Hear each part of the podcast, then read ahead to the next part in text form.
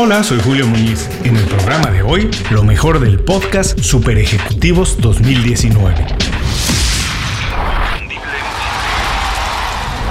Esto es Inconfundiblemente. Aprende a ser tu mejor versión. Muchas gracias por escuchar el programa de hoy. Una semana nada más para terminar el año. Son fechas en que la rutina cambia, así que para quienes no han tenido oportunidad de escuchar los episodios anteriores, Rápidamente quiero recomendarles que visiten inconfundiblemente.com y revisen los episodios 261 y 263. Cómo hacer una evaluación anual en dos pasos sencillos y cómo establecer objetivos alcanzables en 2020, respectivamente. El año no se ha terminado, así que los invito a que aprovechen estos días para hacer esos dos pequeños ejercicios, ya que la mejor manera de tener un buen 2020 es evaluando qué pasó en 2019 y elaborando una estrategia para el año que entra. Estos dos ejercicios pueden ser la diferencia completa entre tener un año normal o tener un año extraordinario. Son los episodios 261 y 263 y los pueden encontrar en inconfundiblemente.com. Después de estos pequeños anuncios, vamos rápidamente al programa de hoy. Uno más de nuestros especiales de lo mejor del podcast. Hoy, los mejores momentos de Super Ejecutivos 2019. Una bomba de buenos consejos, ideas y estrategias. ¿Qué y cómo han hecho nuestros invitados para conseguir sus objetivos? Vamos a descubrirlo juntos en este super especial. José Miguel Bolívar Sí, por completo. La, eficacia tiene una dependencia fuerte de la, de la inteligencia emocional, mm. porque además la tendencia natural que tenemos es a hacer muchas cosas, pero fáciles, ¿no? Eh, preferimos hacer muchas cosas en, pues de las que se nos dan bien, que son rápidas, que ya, que ya sabemos cómo hacerlas, en lugar de hacer otras pues que a lo mejor van a requerir más esfuerzo, más tiempo, no dominamos tanto, pero que realmente son las que van a aportar valor.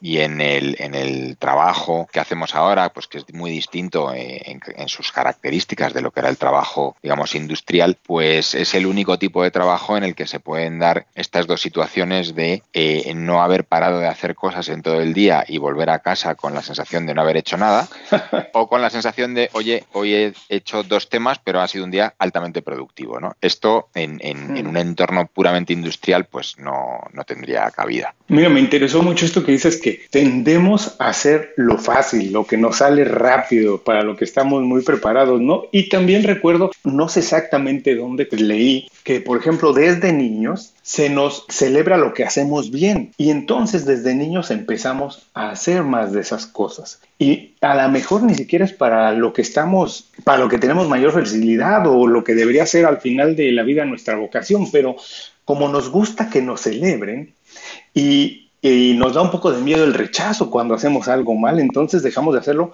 desde niños. Me imagino que esto es algo, un hábito que llevamos durante la vida y que cuando somos profesionales nos lo llevamos a las organizaciones. Ahora, ¿cómo haremos, cómo puede hacer tú que trabajas con grandes compañías y con profesionales, cómo hacemos para, digamos, desaprender esos malos hábitos, para aprender a atrevernos a celebrar el intento y no celebrar únicamente cuando hacemos algo bien? Eh, me gusta mucho que hayas utilizado la, palabra desaprender, Julio, porque yo te diría que esa es probablemente la clave de todo esto. El feedback que nos llega a nosotros de, las personas con las que trabajamos eh, pasado un tiempo es que les ha costado mucho más desaprender o dejar de dejar atrás algunos malos hábitos, digamos, que interiorizar los, los nuevos. Y mm, yo, me atrevería a decir que sin este desaprendizaje es, muy, muy difícil realmente mejorar la, la efectividad personal porque como tú muy bien dices, pues es un aprendizaje que se ha ido consolidando a lo largo de muchos años, a lo largo de toda nuestra vida, son hábitos que están muy arraigados y, ahí para mí la clave es entender que bueno, que todo eso es cuestionable, que aunque haya sido siempre así, se puede cambiar y que como decía el, el, gran Peter Drucker, nadie nace siendo una persona efectiva y todo el mundo puede aprender a serlo. Marta Fernández tú sabes que si tú miras en Internet, por ejemplo, que muchos candidatos lo hacen, al final eh, te encuentras estas típicas webs que te ponen eh, preguntas y respuestas, ¿no? Mm. Entonces, hay gente que se las aprende de memoria y te las recita un poco cuando van a la entrevista, ¿no?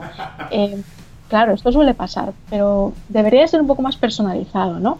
Eh, tomando un poco la base que comentaba antes con el currículum de eh, saber muy bien de qué oferta y de qué empresa estamos hablando, que para preparar esto tienes medios como LinkedIn buenísimos, en los que puedes obtener un montón de información sobre una compañía, incluso empleos anteriores, condiciones, eh, qué empleados trabajan allí, qué comentan, por tanto, valores de la empresa, etcétera, etcétera. La preparación la centraría por ahí y en el mensaje de valor, lo que decía antes, en estar hablando de ti durante toda la entrevista desde tus competencias, desde qué eres capaz efectivamente de hacer. Y luego hay una cuestión de actitud que creo que influye muchísimo, o que a mí me influye mucho cuando hablo con un candidato, que es que esa persona se muestre en todo momento segura. Es decir, que no me genera mi inseguridad de decir si la empresa la contrata, ¿qué va a pasar aquí? ¿no? Una persona segura, directa a la hora de contestar, que me contesta lo que le estoy preguntando, que es concreta en sus preguntas, que sabe poner el punto final de cada frase, porque si no lo pones y sigues hablando por nervios, etcétera, sueles acabar diciendo algo que no querías decir, por tanto fuera de tu discurso, y un poco también el tema del lenguaje no verbal, ¿no? que también dice mucho y que debe de apoyar la parte, la parte verbal de, de tu discurso, de tu mensaje que te has preparado, ¿no? Pero un poco también la, la idea siempre es preparar, eh, preparar mensaje de valor, preparar lo referido con la información que tú sabes de empresa y oferta, y eso es lo que tú tienes que expresar de forma directa y segura en la entrevista, ¿no? Y lo demás que fluya, ¿no? Porque luego sabemos que cada entrevistador es un mundo, etcétera, pero es una parte que, que no podemos controlar nosotros como candidatos, con lo cual tenemos que dejar que fluya, ¿no? Cintia de la Garza. Creo que algo bien importante del, del, de este proceso del personal branding es ver que no porque tú eh, identifiques cuál es tu valor, los demás lo van a identificar. Entonces, algo bien importante es que nosotros tenemos que alinear esto.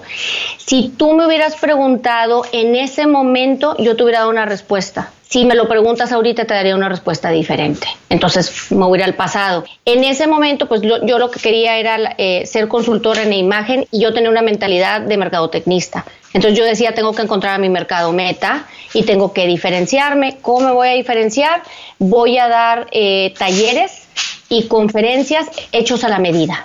Entonces, lo que yo voy a hacer es investigar bien cuál es la cultura organizacional de la empresa, por ejemplo, cuando voy a dar un taller o una conferencia, para que mi taller no es un taller genérico, no es el mismo que le voy a dar a todas las empresas. Yo lo voy a adecuar específico a, mi público, ¿verdad? A, las necesidades de esta empresa, sus valores, toda su cultura organizacional y obviamente tomando en cuenta el público que tienes presente, ¿verdad? Que saben del tema, que no saben del tema, etcétera.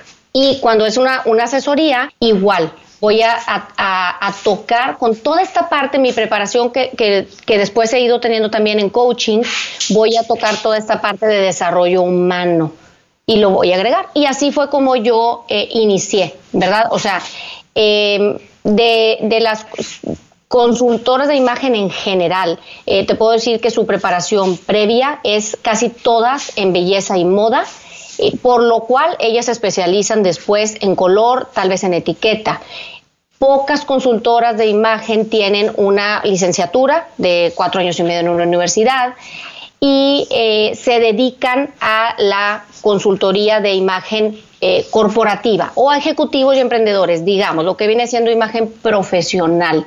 Entonces, eso, pues como mercadotecnista ya me estaba eh, definiendo hacia, hacia una rama, digamos, que es menos competida que la otra rama. Ahora, como quiera, dentro de eso, pues existen muchísimas personas que, que puedan estar en la misma situación que estaba yo y que aparte también estuvieran igual que yo eh, certificadas por la Asociación Internacional de Consultores de Imagen. Lo que empecé a hacer es a, a, trabajar en esto. O sea, si a mí me gustan las culturas, ¿qué puedo hacer?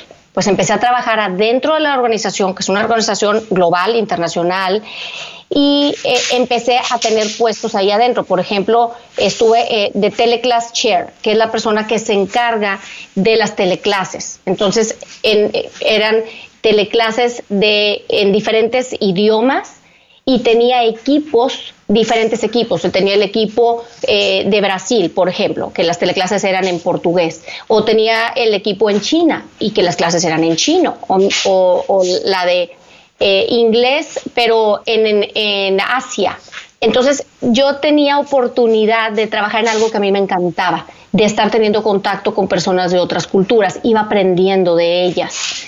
Pero al mismo tiempo también me estaba diferenciando porque yo estaba empezando a aplicar este conocimiento y empecé a aplicar todo, todo mi interés por la, por la cuestión cultural, lo empecé a adaptar y empecé a hacer mi propio estilo. O sea, digamos que como consultora de imagen en general, te preparan para dar eh, una, un conocimiento general, o sea, decir, un saludo es así, eh, este es un saludo correcto profesionalmente, o el comportamiento en una junta debe de ser así y así, ¿verdad? O sea, te, pasan, digamos, unos lineamientos, pero yo me daba cuenta que esos lineamientos no eran 100% eh, ciertos en Asia o en Latinoamérica. O sea, yo me daba cuenta que las personas en realidad estábamos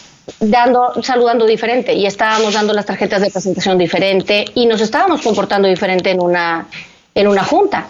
Entonces, esto me llevó a mí a decir, yo quiero estudiar comunicación intercultural eh, para poder, poder tener más bases, que no sea nada más por, por feeling, digamos, por lo que yo he ido aprendiendo en mi experiencia o contacto con personas de otras culturas, sino quiero tener un conocimiento.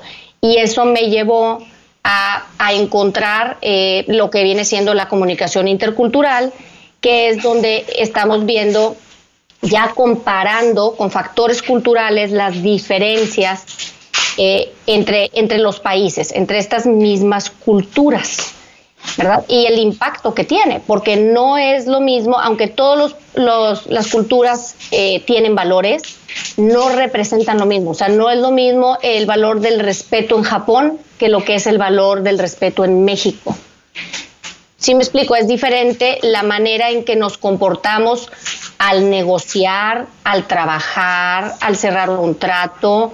Eh, el mundo digital nos cambió la manera en la que trabajamos. Entonces, algo, algo importante para mí eh, en mi consultoría es el de ofrecer una visión integral, de fortalecer, la imagen del, cliente, ¿verdad?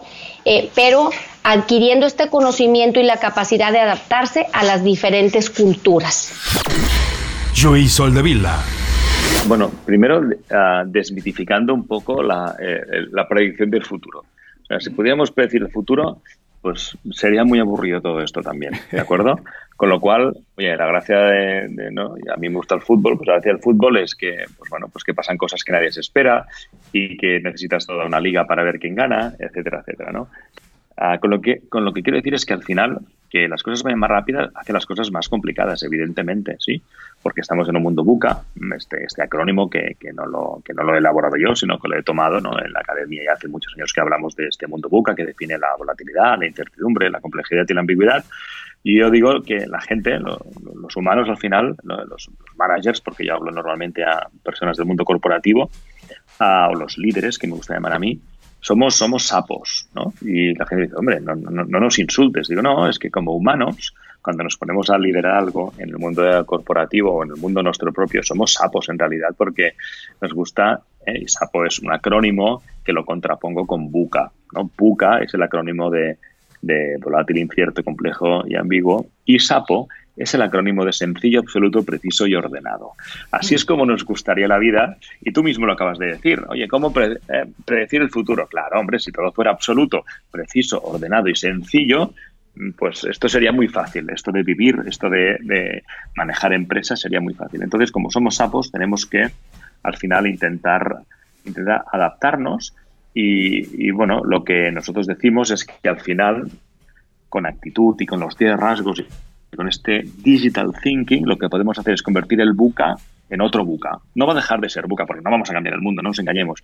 Pero en lugar, en lugar de volatilidad tendremos visión, en lugar de incertidumbre tendremos conocimiento, en lugar de complejidad tendremos claridad, Y en lugar de ambigüedad tendremos agilidad. Fíjate, también he formulado la palabra buca, pero ahora mucho más, mucho más sexy, ¿verdad? Visión, entendimiento, claridad y agilidad.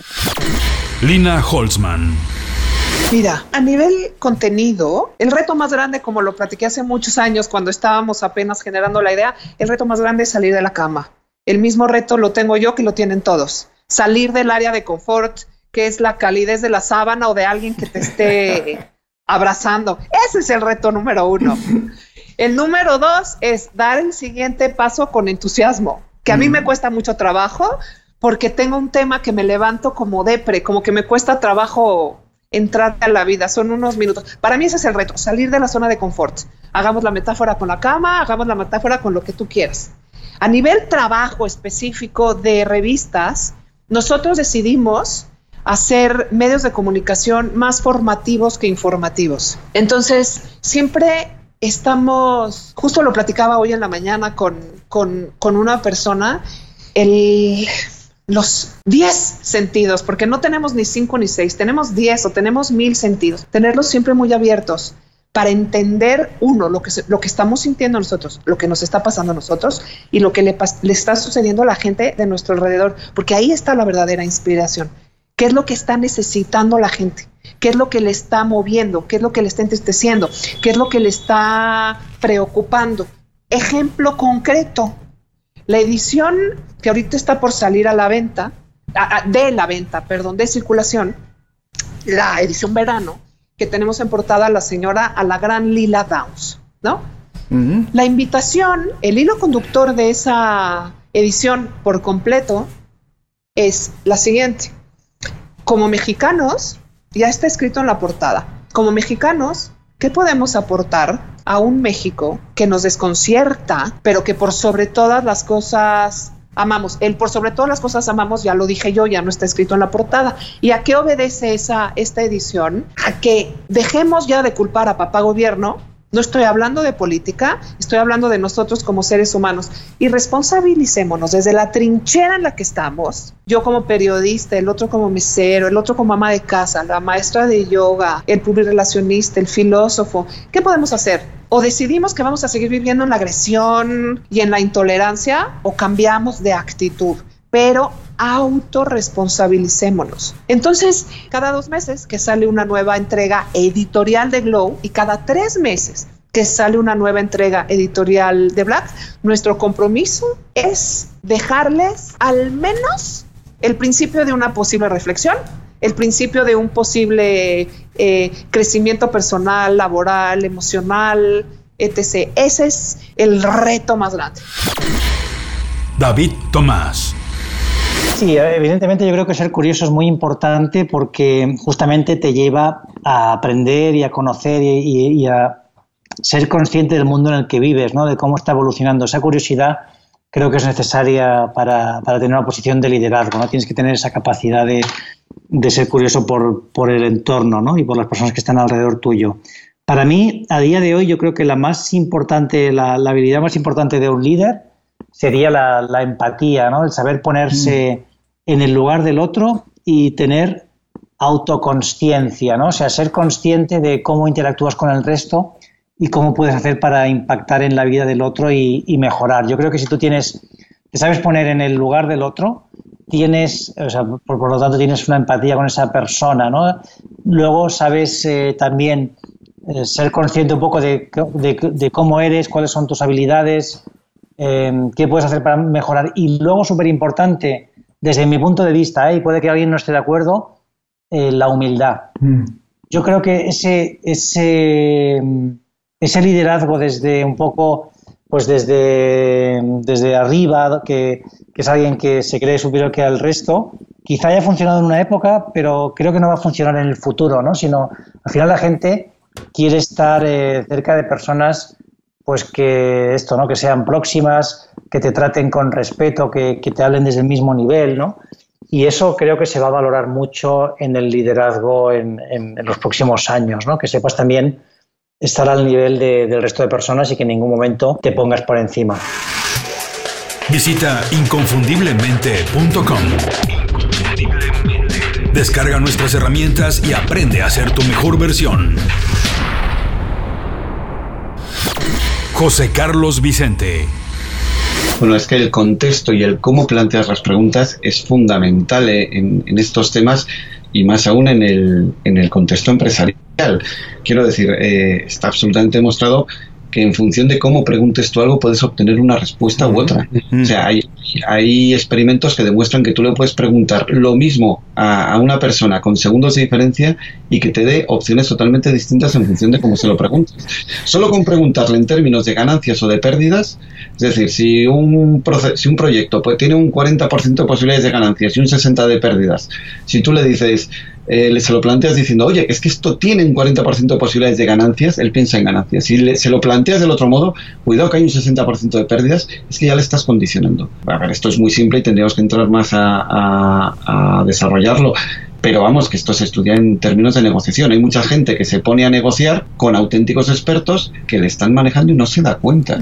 o sea, es aquello de que tú te crees, o nos creemos siempre los más listos, cuando a veces eh, estamos con auténticos profesionales. Por ejemplo, ¿cuántos coches se compra una persona en la vida? Mm, ¿Dos, tres, cinco? ¿Diez si nos ponemos a ello? Un vendedor de coches vende diez al día.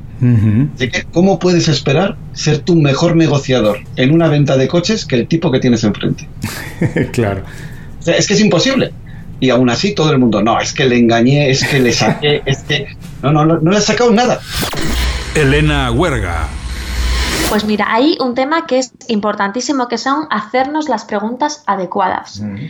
Eh, además, eh, bueno, ahora que mm, eh, tenemos, yo creo que siempre hay que aprovechar momentos profesionales de, de, parón y para un poco reevaluar en qué posición estamos. Entonces, yo creo que hay unas ciertas preguntas que nos dan muchas pistas en el fondo, eh, yo me voy mucho a qué te gusta y qué no te, gusta de tu actual trabajo y de los anteriores. Ahí empiezas a ver tu perfil. Em, pues, ¿Qué querías ser de pequeño? O sea, ¿qué querías ser de mayor cuando eras pequeño? esta muchas veces nos da unas pistas increíbles, porque yo siempre digo que, eh, hay que coger esta idea con pinzas, ¿no? Pues mira, Elena, eh, yo ahora me dedico al mundo del marketing, pero yo de pequeño quería ser veterinario. Chica, pues ahora no me voy a poner a estudiar la carrera. Pero no es eso. Yo me voy al eh, vale, pero te veías en grandes pastos con granjeros, cogiendo el coche de acá para acá para un pueblo con grandes animales, o te veías operando minuciosamente algún animal, te veías más bien ayudando a esa familia cuando están tristes por sus mascotas, te veías gestionando una división veterinaria.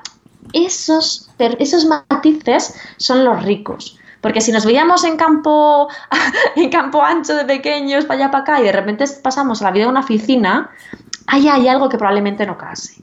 Entonces, que a lo mejor necesitas un trabajo con más libertad, esas pequeñas cosas son súper importantes. Luego también, por supuesto, eh, si cómo, nos ven nuestro entorno, incluso si tenemos algún mote, o sea, mm. eso nos puede ayudar a, a, ver mm. cuáles son nuestras competencias que más sobresalen, ¿no? A lo mejor el mandón, pues a lo mejor es que eres muy líder o muy planificador o mm, todo perfecto, ¿no? Porque es una persona muy orientada al detalle cuando hay una cena de Navidad que ocurre en tu casa, qué papel ocupas, qué papel ocupas en tu, en tu núcleo de amigos. O sea, hay ciertas preguntas sobre uno mismo, cómo te ves tú. Lo que pasa es que el cómo te ves tú nos deja bastante eh, en blanco, ¿no? En shock. Si vamos yendo a cómo te veías de pequeño, qué dicen de ti, qué te gustaba y qué no te gustaba de ese trabajo, eh, amén de otras, o qué te gusta hacer eh, en tu tiempo libre.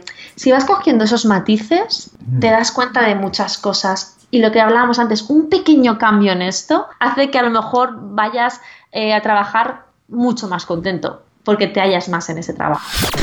Alexandra Castrillón.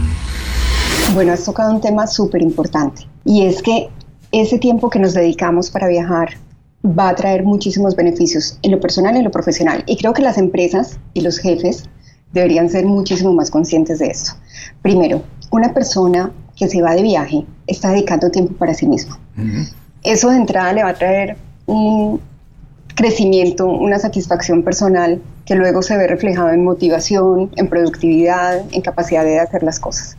Pero además viajar y exponernos a otros ambientes nos brinda la oportunidad de abrir nuestro punto de vista, de tener otras perspectivas, de conocer otras formas de vivir, de entender que somos distintos y que en la diferencia y riqueza Y eso llevado a un ambiente laboral ayuda, por ejemplo, al trabajo en equipo, ayuda con la capacidad de escuchar a los demás, nos ayuda también a encontrar soluciones creativas a los problemas.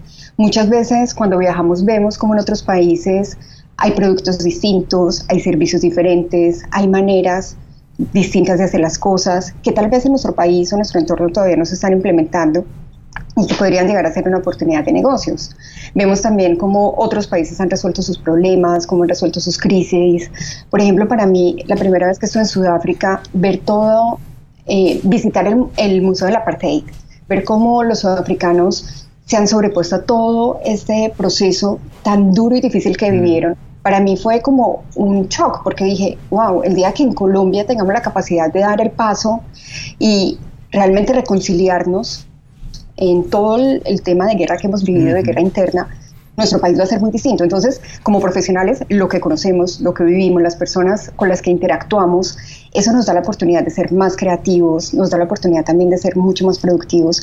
Y a veces cuando yo veo personas que dicen, no, yo no saco vacaciones porque es que nunca puedo, porque siempre hay un proyecto, eh, que va a decir mi jefe, etcétera, les diría lo que piensan también los que, los que son padres. Nunca es un buen momento, o sea, nunca siempre vendrá otro proyecto, siempre vendrá otro cliente. Entonces, planéalo, organízate, busca las, las mejores maneras para cubrir cualquier contingencia, pero el momento perfecto no existe. Entonces tú decide cuándo te vas a ir y planéalo con tu jefe, con tu equipo y te vas. Carla Olivieri. Es fundamental, pero lo que tú dices es muy cierto, que tenemos eh, tantos estereotipos del liderazgo que a veces pensamos que esta persona no tiene eh, capaz de ser capacidad de ser líder y empezamos a etiquetar o nos etiquetamos nosotros mismos porque nos comparamos con otros. Yo sí creo mucho en probar, ¿no? En dar pequeños tests a las personas que a veces aparentan no tener cierto liderazgo y ver cómo se desenvuelven, pero probar dándole este test con empoderándoles, dándoles la libertad, porque muchas veces las personas tienen miedo de tomar el liderazgo de cierto proyecto o una parte de un proyecto, porque a veces no les, no les damos la libertad. Pero también tiene que ver con la cultura interna de cómo se aborda el error. Si yo, si nosotros trabajamos en una empresa o en casa también con nuestros hijos, en donde se sataniza el error y cualquier falla se hace supervisible y se llama la atención horriblemente y la persona no va a querer arriesgarse y no va a querer arriesgar ser un líder porque obviamente cuando pasa algo al líder es al que le, al que le cae. Entonces, eh, lo, que es importante es primero definir cuál va a ser la, política de la organización y de las diferentes personas sobre el error. Mm. ¿Qué va a pasar? Y bueno, para mí lo más saludable es entender que el error es parte del proceso de aprendizaje de todo, en casa también, en el estudio y en el trabajo. Y dejar de satanizarlo porque el error es como la temperatura cuando tú tienes fiebre. Y cuando tú tienes fiebre, tu cuerpo se calienta, te tomas la temperatura y es la forma de que tu cuerpo te está avisando hay algo que tienes que corregir. Mm. El error en nuestra vida es esa fiebre que te está diciendo esto es una oportunidad para que tú corrijas. Entonces te pones, tomas tu pastilla para bajarte la fiebre profesional o la fiebre laboral o como estudiante o personal. Entonces el error es un momento de reflexión. Y cuando uno ve que en la cultura de la organización o en la casa o en el colegio, en la universidad, hay esta cultura de, de que el error no necesariamente se va a perdonar, pero sí se va a reflexionar y se va a abrazar para aprender, la persona va a estar mucho más dispuesta a arriesgarse a ser líder o al menos intentarlo. Maite Pinto. Pues mira, voy a empezar por uno interior. Y es que cuando uno eh, llega a un punto de crisis, eh, que la crisis no deja de ser una oportunidad. En el fondo, a veces la vida te enfrenta incluso a los fracasos, que yo eh, cuando los viví, cuando tuve mi crisis económica importantísima, lo viví como un fracaso, pero luego me di cuenta que era una oportunidad, que la vida me estaba poniendo, me estaba lanzando el mensaje de que estaba en el, en el camino incorrecto, que tenía que cambiar, pero que tenía que aprender de lo que había hecho hasta ese momento. Entonces, el primer punto que debería hacer alguien, hacer un, un camino de introspección. Eh, cuando te tienes que reinventar, tienes que tirar un poco de todas aquellas cosas que realmente sabes que haces bien. Yo siempre en los, en los cursos de formación les digo a las personas que están en ellos, coger una hoja eh, eh, y en negro sobre blanco escribir qué se os da bien, en qué cosas destacáis ahora y antes. ¿Qué cosas dicen los demás de vosotros que hacéis especialmente bien? Cuando os dicen, oye, qué bien se te da esto, que a lo mejor tú ni siquiera eres consciente. Escribe qué cosas son las que realmente te hacen felices, qué cosas has soñado cuando eras pequeña, has eh, ideado cuando eras pequeña, cuáles consideras que son tus aptitudes, aquellas cosas que se te dan mejor que al resto, que tú sabes que, haces mejor que los demás. Eso te va a dar muchas pistas de cuáles son eh, tus aptitudes, tus dones, aquellas cosas que puedes manejar. Eh, eso es una reflexión inicial que creo que es fundamental, que hay muchas personas que les lleva mucho tiempo, porque parece fácil, pero es, Julio, tremendamente difícil hacer ese ejercicio, pero hay que hacerlo. El segundo paso sería, eh, ahora mismo hay un potencial enorme para eh, difundir, para conectar, para generar redes eh, de contactos, que es el mundo online, es el mundo de las redes sociales trabaja en él. Hay muchas emprendedoras que me dicen, es que no me gustan nada las redes sociales, esto no es un tema... Exacto, yo les digo, es que, es, que no es una cuestión de que te guste o no, es una cuestión de que tienes que ser inteligente y saber que es una herramienta, es una palanca fundamental para conseguir tus objetivos. Por lo tanto, esto es como eh, en ocasiones los idiomas que te pueden no gustar, que se te dan fatal, pero que o sí o sí los tienes que estudiar y los tienes que manejar. Las redes sociales forman parte de la vida y cada vez de una, de una manera más intensa. El mundo es cada vez más global y cada vez más online, por lo tanto, hay que estar en ese entorno. Te puede gustar más o menos, te puedes sentir más o menos cómoda en él, pero evidentemente, o cómodo en él, pero evidentemente tienes que estar. Ese sería el segundo punto. Y el tercero, para mí muy importante, eh, Julio, es rodearte de personas que te ayuden, de mentores, de personas que sepan más que tú. Eh, participar en eventos de networking de tu área de actividad, donde tú te quieras centrar, de tu sector, de tu profesión. Estar rodeado de gente que sepa más que tú estar muy atento a todo lo que ocurre e insisto, o tener un mentor o varios, o tener personas de referencia que te acompañen en ese camino y que te orienten. Insisto, que sepan más que tú y que te aporten. Eso para mí son los tres pilares básicos de inicio que tiene que hacer una persona que esté en, en proceso de reinvención. Verónica López Treviño. Mira, creo que los profesionales de hoy y los profesionales de ayer que seguimos trabajando hoy, nos hemos acostumbrado a la inmediatez. Nos hemos acostumbrado a, cortar los procesos y yo creo que los procesos son necesarios para poder eh, pisar fuerte en el terreno en el que nos queremos desarrollar. Creo que, que ahora queremos que todo suceda tan rápido que no nos damos la oportunidad de conocer a nuestros clientes en persona, eh, que todo es por correo electrónico. Incluso la gente que está del otro lado del escritorio también dice que ni venga, que no, o sea, que no, no, no. Mira, hace unos años eh, yo fui a Estados Unidos a buscar clientes nuevos y en algunos casos eh, me decían, ni te preocupes por venir, no hay que venir, mm. mándanos un correo. O sea, creo que creo que se ha perdido el contacto personal con los clientes. Eh, creo que no nos gusta, eh, como ya todo sucede tan rápido, eh, nos volvemos como profesionales de YouTube, ¿no? Nos volvemos profesionales de pizarrón o de vestidor, ¿no? y, creo que tenemos que regresar a esas bases, a las bases del, del esfuerzo, del trabajo, del análisis, de decir cuáles son exactamente las cosas que quiero desarrollar. Que como te digo, a mí no me pasó. O sea, a mí no me pasó pronto, me pasó en una etapa ya bastante avanzada de mi profesión. Pero eh, cuando uno detecta eh, exactamente en qué se quiere enfocar, creo que el desarrollo puede ser mucho mayor. ¿Qué necesito para hacer esto que quiero hacer? Porque de pronto parecería que queremos hacer tantas cosas al mismo tiempo, me sucede. Me busca gente que me dice, yo quiero ser actor de doblaje, pero también quiero ser locutor, pero también quiero ser este, cronista deportivo. Y yo digo, sí, o sea, sí se puede todo. Nada más hay que escoger una cosa, ¿no? Desarrollate en esa y después el siguiente paso. Antes de cerrar el programa quiero pedirte dos favores. Primero, si algo te pareció interesante o motivador y conoces a alguien que se pueda beneficiar con esa información, comparte el programa con ellos. Eso nos ayuda a todos. A ti por fortalecer tu red de contactos, a ellos por recibir información útil y a mí porque más personas conocen inconfundiblemente. Segundo, suscribiéndote a nuestro boletín para recibir de manera gratuita información, recursos, consejos e inspiración para impulsar tu desarrollo profesional o crecer tu negocio. Recuerda que lo que importa no es tener un trabajo o un negocio que te dé para vivir, sino un estilo de vida donde crezca lo mejor de ti.